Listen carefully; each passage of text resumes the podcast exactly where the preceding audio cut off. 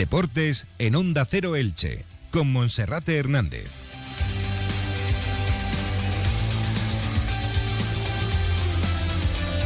¿Qué tal están? Un saludo, muy buenas tardes. Llegamos a la 1 y 20 en la sintonía del 102.0 de la frecuencia modulada y damos paso a Radio Estadio Elche. Hoy nos vamos a centrar especialmente en dos temas. Por un lado, en el Club Deportivo Eldense, que presentaba esta semana el proyecto de su nuevo estadio, el Finetgor Arena con capacidad para 18.000 espectadores. De momento es un proyecto, pero que se podría llevar a cabo siempre y cuando el conjunto de Elda consiga el ascenso a Segunda División. Además, también nos centraremos en la agenda polideportiva del fin de semana y hablaremos con el Pato Graf, el técnico del Elche Licitano, que junto con Nino ha logrado encauzar los resultados del filial franjiverde para alejarlo de momento de la zona de descenso a categoría preferente. Comenzamos en Onda Cero, comenzamos con Radio Estadio Elche. Han llegado las rebajas a OK Sofas Elche. Rebajas con estilo, diseño y precio. Ven a las rebajas de OK Sofas Elche. Las rebajas con la garantía de comprar directamente a fabricantes.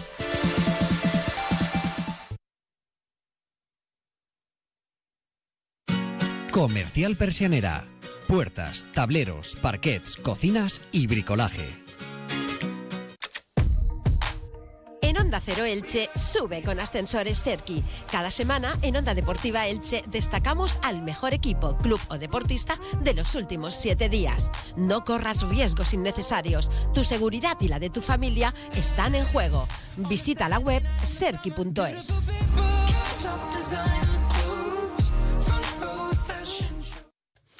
Comenzamos en la sintonía de Onda Cero Elche con lo que comentábamos con nuestro tema de apertura en el día de hoy, ese proyecto que presentaba el Club Deportivo Eldense al Ayuntamiento de Elda con la intención de llevar a cabo su nuevo estadio en el caso de conseguir el ascenso a Segunda División. De momento va camino de ello porque es líder en solitario en el grupo segundo de la Primera Federación con cuatro puntos de margen por delante del Club Deportivo Castellón. Además, los dos equipos se verán el próximo domingo a las seis de la tarde en el Estadio de Castalia un duelo que sobre el terreno de juego puede decir mucho acerca del equipo que la próxima temporada podría estar en la Liga de Fútbol Profesional. Vamos a hablar con el concejal de deportes del Ayuntamiento de Elda, con Fernando Gómez, para que nos cuente por un lado lo deportivo, pero especialmente ese proyecto que ayer daba la vuelta a toda España.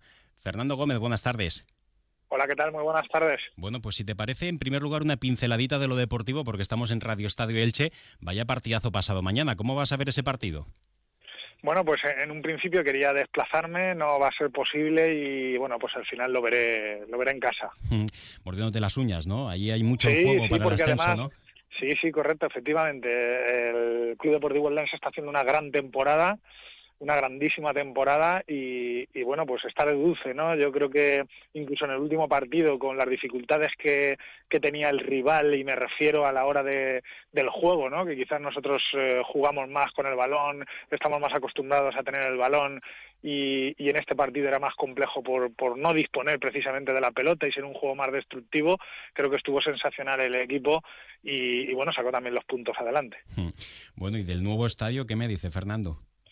Bueno, pues que es una iniciativa presentada e impulsada por el propio club, por el Club Deportivo Eldense, eh, por su máximo accionista en este caso, eh, Pascual Pérez, y, bueno, pues que estamos muy muy contentos de, que, de que exista este proyecto, ¿no? Eh, luego hay que ver si es viable, si no es viable, si, si, si se puede hacer realidad, pero bueno, pues es un proyecto ilusionante, ¿no? Y por supuesto, desde el ayuntamiento lo único que podemos hacer es intentar colaborar para que pueda ser posible, ¿no? Si, si puede ser posible, es decir, que es iniciativa privada en este caso y, bueno, para la ciudad sería un espaldarazo muy importante contar con, un estadio de esta categoría, puesto que eh, anteriormente en el antiguo Pepito Amat se jugaba con en un terreno de juego para 8.000 espectadores.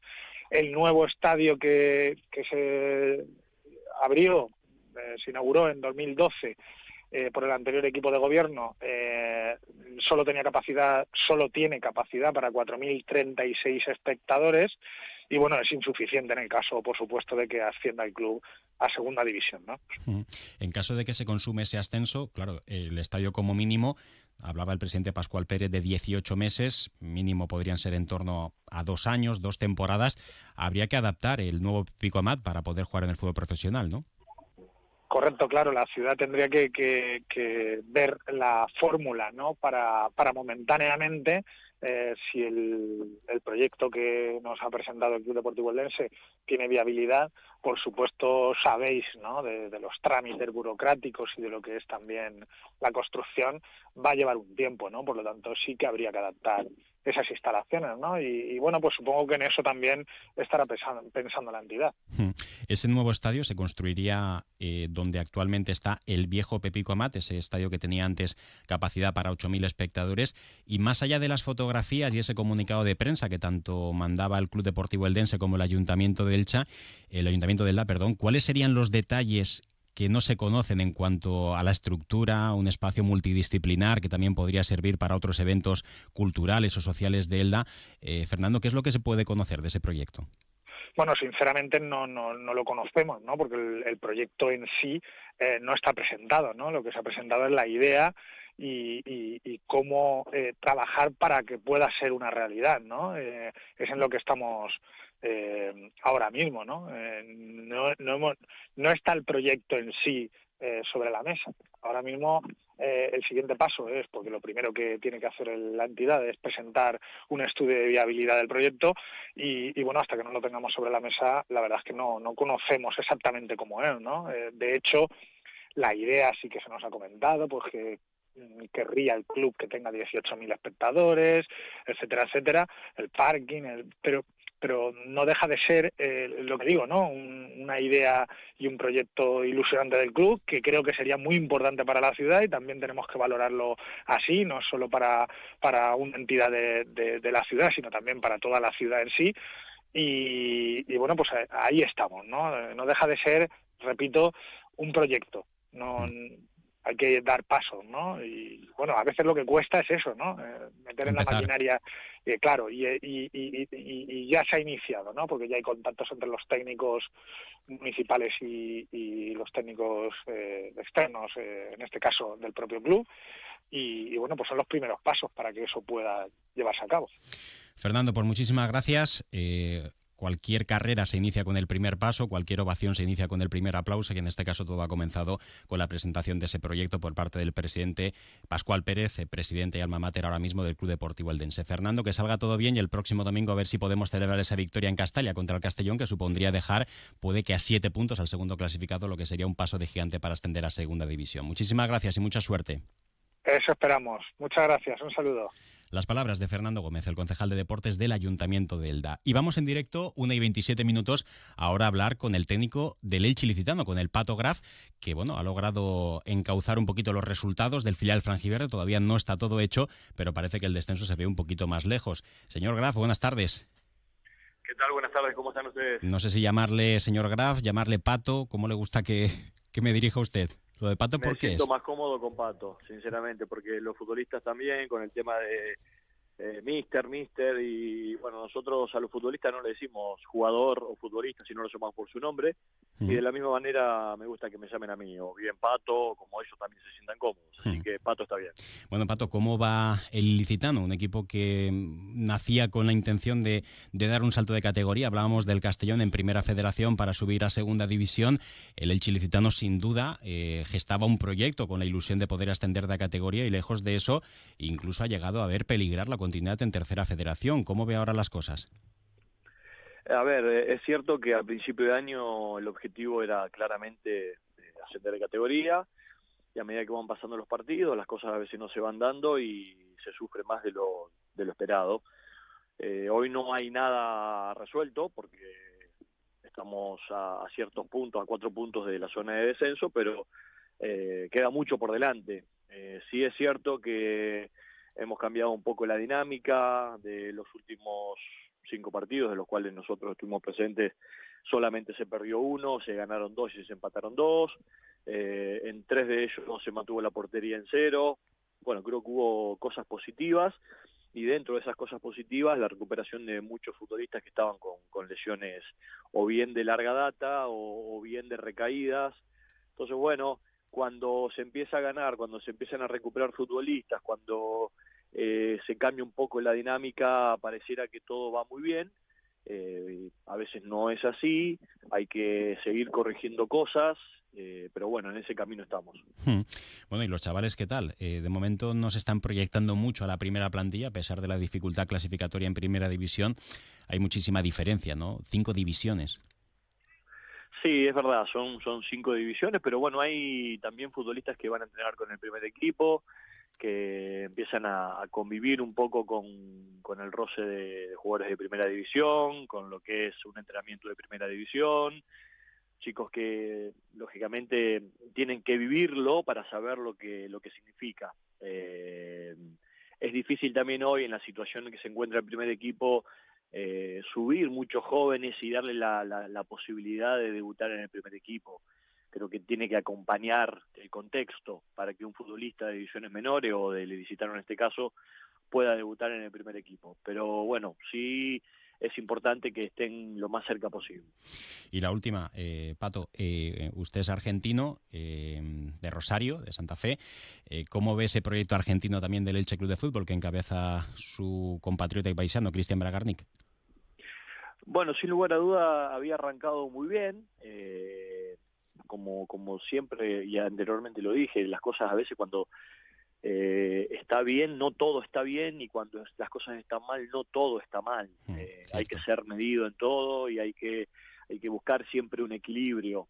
Eh, hoy las cosas no están de la mejor forma, creo que se está peleando, se ha mejorado bastante en cuanto a lo, a lo futbolístico. El último partido, creo que la victoria con el Villarreal genera un cierta eh, aliento y fe a conseguir el objetivo que es hoy salvar la categoría.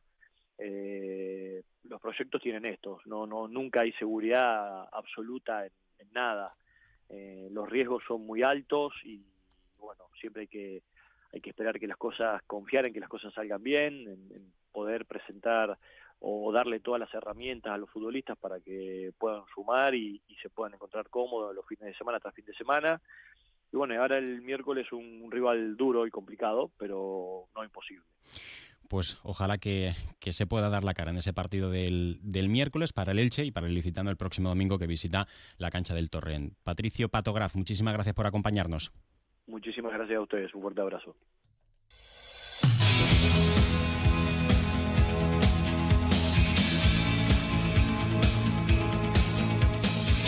Y vamos a resumir ahora la agenda polideportiva del fin de semana. En Primera Federación, como decíamos, Castellón el Denson, el domingo a las 6 de la tarde. En Tercera Federación, Atlético Torrellano Roda. Mañana a las 12 y media en Isabel Fernández. Y el domingo a las 12, Torrent Elche Ilicitano. En Preferente, Alicante Novelda, Villajoyosa el B, Murada Unión Deportiva Ilicitana.